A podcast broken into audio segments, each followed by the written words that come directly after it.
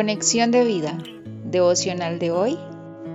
Honrando a mamá, parte 1. Dispongamos nuestro corazón para la oración inicial.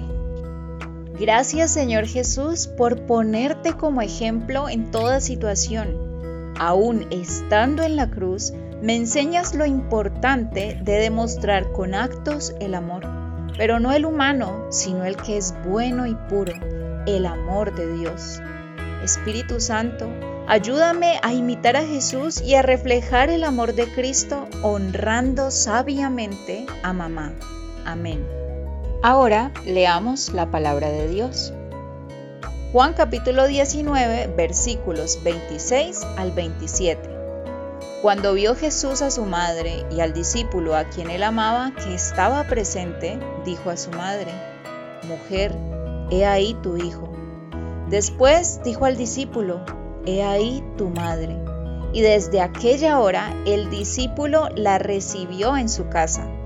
La reflexión de hoy nos dice, la palabra de Dios nos dice que el amor de Dios por toda la humanidad se ve reflejado en la obra de Jesús.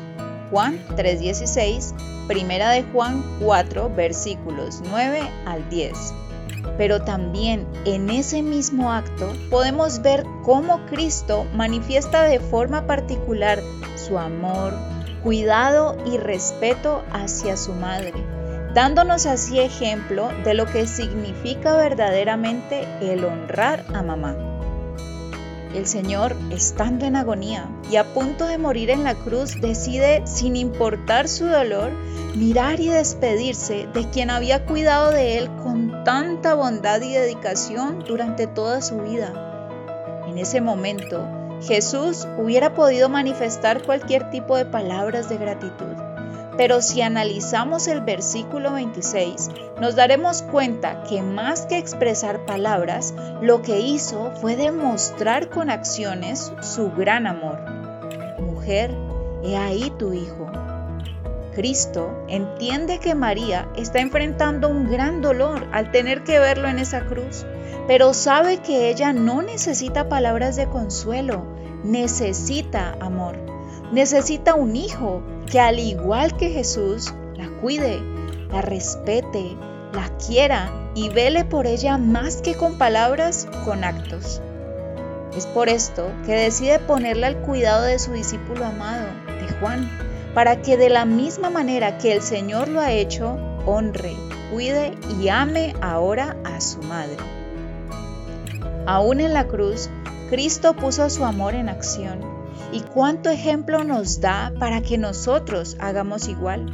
Pues si Jesús de manera práctica proveyó lo que su madre necesitaba en ese momento, señalándole los brazos en los cuales podría encontrar un abrazo de consuelo, la persona que le podría dar palabras de aliento y con quien podría pasar esos días difíciles mientras el gozo de la resurrección se manifestaba nosotros también de manera práctica debemos y podemos hacerlo, proveyendo igual para las necesidades de nuestras madres. Quizás en la actualidad algunas de ellas ya no están y han partido a la presencia del Señor. Pero podemos, como el discípulo amado, proveer a aquellas madres que se encuentran en este mundo solitarias o abandonadas, con sencillos actos que demuestren el amor de Dios a través de un abrazo, reconociendo su ardua labor en casa, ayudándolas, acompañándolas, escuchándolas, satisfaciendo sus necesidades o sencillamente diciéndoles, te amo mamá. La invitación es para que hoy y todos los días honremos a estas grandes mujeres como Dios nos ha enseñado Honra a tu padre y a tu madre, que es el primer mandamiento con promesa, para que te vaya bien y seas de larga vida sobre la tierra. Efesios 6, versículos 2 al 3. Pero sobre todo, para que demostremos nuestro amor por ellas compartiéndoles del Señor, para que al igual que nosotros, ellas también por medio de la fe puedan disfrutar de una eternidad en la presencia de Dios.